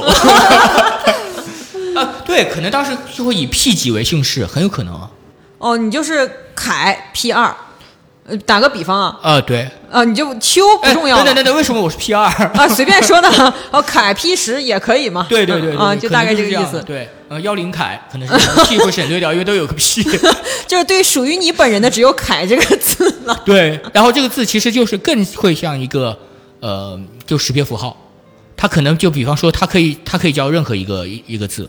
啊特别是说你看，其实现在我也觉得就是从一某些人的名字上面还有一些这种阶层阶层残残留啊，但是这个现象越来越少了啊。嗯。也是，对，因为大因为未来大家都叫子璇没有关系的。呃，叫叫那个什么，就是子毅啊，然后叫什么这个逸轩，逸轩，逸轩，都可以，逸轩我觉得几乎可以写首诗叫七种不同的子萱。是的。那么在这样的一个世界里面，真的还存在着权色输送吗？你们觉得？我觉得还是 会存在的。肯定会存在的，肯定存在的肯定会存在存在的，就是呃，生物对同性的这种生理上的审美肯定是永远存在的。我其实也是存在，但是和你的理由不太一样。嗯，我觉得它更多的不是一种用色去讨好，它是一种他欣赏。比如说我是高高在上那个人，我需要你对我，对吧？全送，说你给我色，我给你全。那可能我希望你给我的不是色，而是一种别样的东西，比如说，嗯、讨好或者说是服从，让我从心理或者说是生理上得到一些满足。那么我给你一些权利，而且我觉得这种输送会变得嗯更加的多一些。那实际上，那实际上 其实就是说，权色交易里面这个色的定义。嗯，和具体的定义，对词语边界将会变放被放得很大，对对对应该这样。可能比方说像什么磕头啊、玩杂技啊、偷马子回旋啊 对对，都会属于色的这个一部分。我听起来好像已经变成了一种情绪价值输送。呃，你输送给我的一个很让我很舒服的一个体验就可以了。就是这个，你知道有些性癖是不好描述的吗？呃，对。对，啊，对，那么只有某些人能输送这个。这对个输送对对它有这个行为是存在，但是这个嗯元素可能会变化。它有它有特别的技巧吗？有可能。哎，这个社会，我我怎么听起来这个社会我不是特别向往？一开始其实我很向往这个社会，我现在听起来 又是刹帝利，又是婆罗门，又是输送情绪而。且这个还有一个就是说，他这种阶级的固化和他人各种思维上的一种碰撞，就是到时候大家的性格会各色各异。那么这个其实和这种阶级固化是一个矛盾。那我大胆的推测，这是一个不稳定的社会，可能是一个战乱的年代。嗯，所以就是你看，刚才我们一路提到了我们人生当中很多的阶段，所以其实我们最后想聊一些比较开心的可能性啊。就比如说在这样一个世界里面，嗯我们到底会面对什么样的文化艺术作品？就比如说我们现在提一个问题啊，就我们随便说一些现行的那些非常流行的就是这个文艺作品啊、名著当中，我们把性别去掉，我们看这些名著还能不能看？实际上，我觉得有些名著会被淘汰。比如说，呃，我觉得《Gone with the Wind》很可能会被淘汰。是什么时候？呃，飘，突然间想不起想不起他的中文名儿，啊有点啊对对对，还有什么那个乱世呃啊就是乱世佳人是佳人，对傲慢与偏见会被淘汰。傲慢与偏见，那就是古典的玛丽苏小说嘛。对对对对，还有像、啊像那个什么呃，可能《红楼梦》也会被淘汰。啊，啊什么呼啸山庄啊，勃朗特三姐妹，可对对对对，可能都会被淘汰。然后、啊呃，然后如果是说那个时候，而且现在可能也也有两种文会被淘被淘汰，嗯很通俗的非严肃文学啊，就是男生看的修修真文和女生看的那个、呃霸总文，呃呃言情小说可能都会被淘汰。因为，但是我这个地方我有一个困惑啊，嗯。就是霸总他，你你把它抽象化，你会发现他是一个拥有权力、地位以及审美和生活品质的人而已，嗯。他不一定非要是一个性别呀。那么我想请问一下，有谁你们这谁在南屏看到过董明珠爱上我？问题是这样的，那个时候没有性别，那么我们期待的就是一个非常高于我们，嗯但是又爱惜我们的人与我们产生情感呀。这个我们想看这样的文章、啊这个也是我我觉得言情小说到时候还是会存在的，对啊但是它会变成一个拿不上台面，但是却被广泛流传的一种文学作品。啊，你是这么看待的？对对对对，因为那个时候其实因为他的性格都会特别的多样化嘛，嗯他人与人之间的共鸣嗯其实会变得很难，人与人之间的相处也会变得相对比现在要更难一些。嗯、那么到那个时候，其实言情小说就是为什么一些女生喜欢看，就是她对、呃爱情充满了一些可能高对一点一些理想化。那么那个年代，可能人们对这种爱情的向往会变得更加的欲烈，更加的激烈一些，因为他们很难去得到呃一些情感上的共鸣，或者说是哦美好的感情。你是这么想的？对，这 人们有这个需求，他们会希望有一些作品。画画或者是书、小说来去给他们说啊，世界上还有这样的东西。有可能到那个时候，就是我们现在人人都可以大大方方说出来的，我就追求一份纯粹的爱情。像这种话，到那个时候就可会变成一种地下文化，对，啊，对你是这么看待这个事情很？有这个可能，很有可能会变成一种地下文化。对，都是地下文化。我觉得你们俩对未来是一种悲观态度在思考。不是只是客观的思考，而是慢慢慢慢就是变成是根据这个命题啊，如果你如果我们真的是说生理无性别啊，生理上无性别，不是说社会，不是说社社会性别啊，消弭了生理性别之后，可能未来人类社会的经济发展真的会变成那样啊。但是我觉得，但是，嗯呃，另外一方面就是，呃，就是那怎么怎么说呢？呃，可能在修真文里面会出现大量的这种 爱情这种地下文化元素，很有可能的。或者或者你直就是接就那个时候你会发现所，因为那个时候所有人都要两手抓，两手都要硬。嗯，我认同，嗯就是可能爱情会退化成某一些激烈描写，退化成一些什么样的行为动作，然后让大嗯家感受到快乐。但是我也不否认说，在那个时代的爱情小说肯定依然是能有大行其道的地位，因为那个时代如果像你们说的一样过得那么困苦的话，那么纯洁的爱情无疑是治愈人的东西。是的，我觉得人们对那个需求会变多，情感上的需求会变多。不是，对啊很很有可能在那个时候，呃纯洁的爱情会成为一种社会主流呃所不提倡的东西，它会成为一种地下文化，就是说是大家明明心知肚明，对这个东西甚至有点好奇，但是呃，如果你是一个 OK 来自上流社会的一个，比方说一个乖乖人吧，因为到时候没有乖乖女了啊。嗯，乖乖人 对，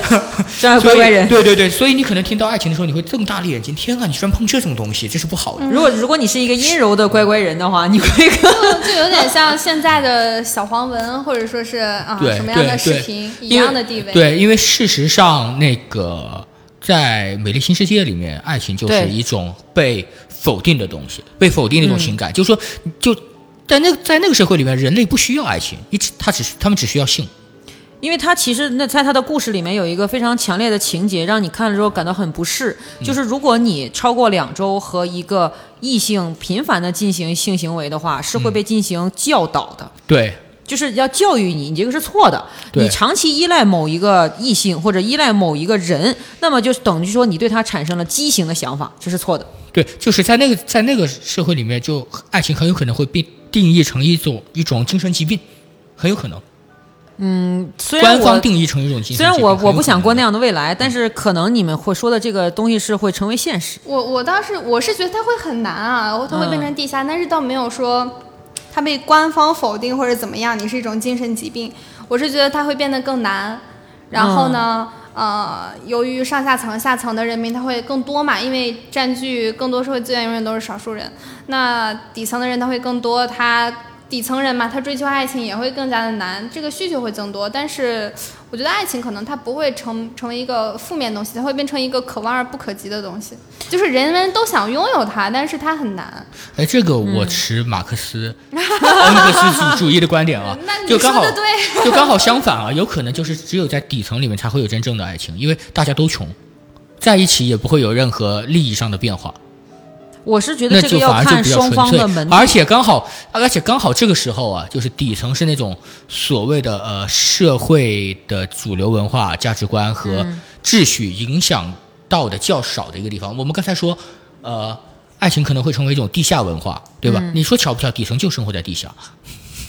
但是我是觉得那个时候，可能我们追求的爱情，就是我是觉得啊，这个沙翁还是比较有远见的。我觉得罗密欧与朱丽叶的故事，即便是去掉了性别，一样能在那个时代有新的教育意义。因为其实你看，如果罗密欧与朱丽叶他俩没有性别，你完全不影响这个故事的任何一个走向。他们就是因为家族恩怨，而且这个、他们两个家族，你不能说是完全对等吧？然后家族中还有就错综复杂的一些情感，跟错综复杂的一些其他东西，他们两个私奔，那很可能在那个时代的话，就是我们也会面临这样的情感选择，就是你所出身的这个阶层，或者是你出身的这个不能叫家族，就是这个群体与另一个群体是不兼容的。那你们之间去私奔，或者然后产生后面的故事，我觉得怎么讲，就是我们用现在的爱情故事去套用的话，你会发现那种真的强调真挚的男女情感的。可以过时，但是强调情感本身的是不过时的。嗯，是是是，所以它更有可能被定义成一种精神疾病。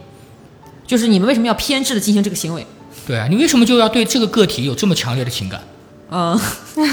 所以有一个时下比较流行的话题啊，就是说，呃，同人文学是不是就消失了？呃，很有可能，但是当时到到到那个时候可能会很流行这种，他可能，我觉得就就是那个，呃，罗密欧与朱丽叶的故事可能会可能会进博物馆了，啊、但是会很流行什么婆罗门与沙帝利，呃，那也是，那也是差不多这样的故事了。很流行这种在地下会穿越这种故事啊、但是我们是不是就不再拥有克男男 CP、女女 CP 的这种快乐了呢？因为实际上这是一种边缘情感，这种边缘情感大家嗑起来觉得很上头，是因为它就是背离于主流的。啊、啊、但是那个时候是不是大家嗑的就是哇，这两个阶层差别这么大的人在一起？这 这个道理其实就很简单，就像我妈我妈允许我抽烟的时候，我就戒烟了一样，但是我就没有那种那种那种，你知道吗？嗯就是就是他失去这种豁然率，或者说被认同的这种不被认同的这种之后，他就失去了一部分魅力了。而且，就实际上所有人都一样啊，嗯，就没有什么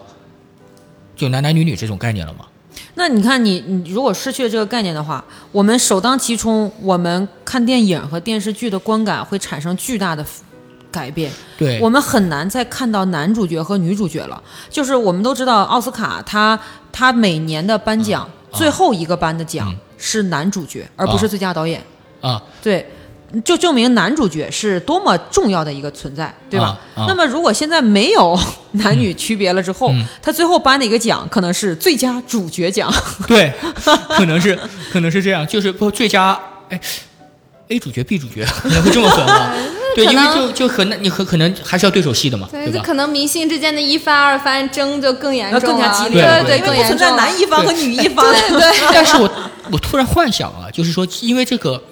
呃，突破某种禁忌而产生的亲密关系，这个这个这个话题是应该是永恒的，相对来说，对，对吧？所以到时候可能会有另外一种同人文，嗯，就是 A 国总统和 B 国总统，嗯，很 有可能 就是这种大人物之间的，就是本来对立的两个，就他们完全不可能。对，就是赫鲁晓夫和 尼克松，呃，呃，后小夫和斯大林其实也可以，呃，不太好吧，差着辈儿呢。突然就磕起来了。呃，也也可以，但是对，就是斯斯斯大林、斯大林和希特勒这种，嗯嗯，但是那个时代，我们去追文学作品或者影视作品，就是那个时代嗯的情节、情节作品，可能我们真的在看情节了。是的，是，而且里面可能会少一个很重要的动因，对，就是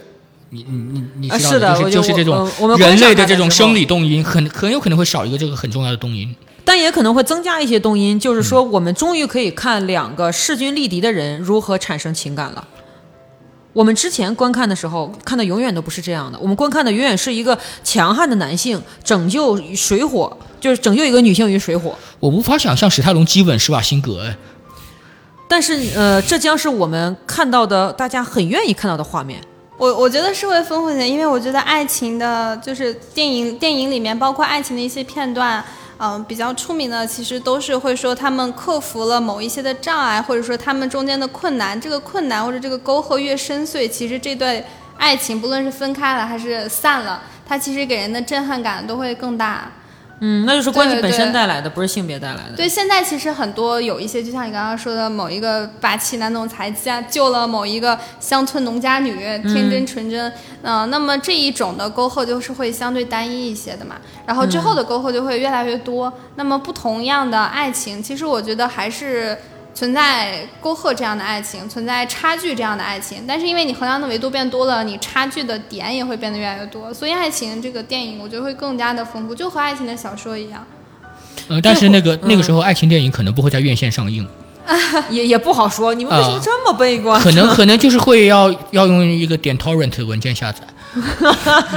但也有可能是通过什么网飞啊这种，然后在线播放，啊，对对对，然后你对会要花大价钱来购买观看。对对那个时候就是这些所有东西都需要付费观看。所以最后一个问题就是，如果有一个机会，嗯，就是说，如果你愿意，你你是这个世界的主宰的话，你愿意让这个世界往这个方向发现去发展吗？还是说，比如说有三个按钮，一个按钮是维持现状，一个按钮是呃自然的朝这个方向发展，另一个按钮是什么都不做，看这个社会会怎么样？我觉得我可能会什么都不做，哎，我我应该会我的话啊，我会拒绝做这个选择。嗯哦，你会拒绝这些所有的按钮？让它自然的发展嘛，但是我不会给它定发展趋势。就是说你还是会摁那个自然发展的按钮。对，但是它最终是不是发展成为？你觉得就是你的这个按钮，它是会自然发展成为无性社会？对，是的，那我不会按。那就是纯粹的自然发展，就是在不知道结果的情况下，你让他这样发展。对，是的，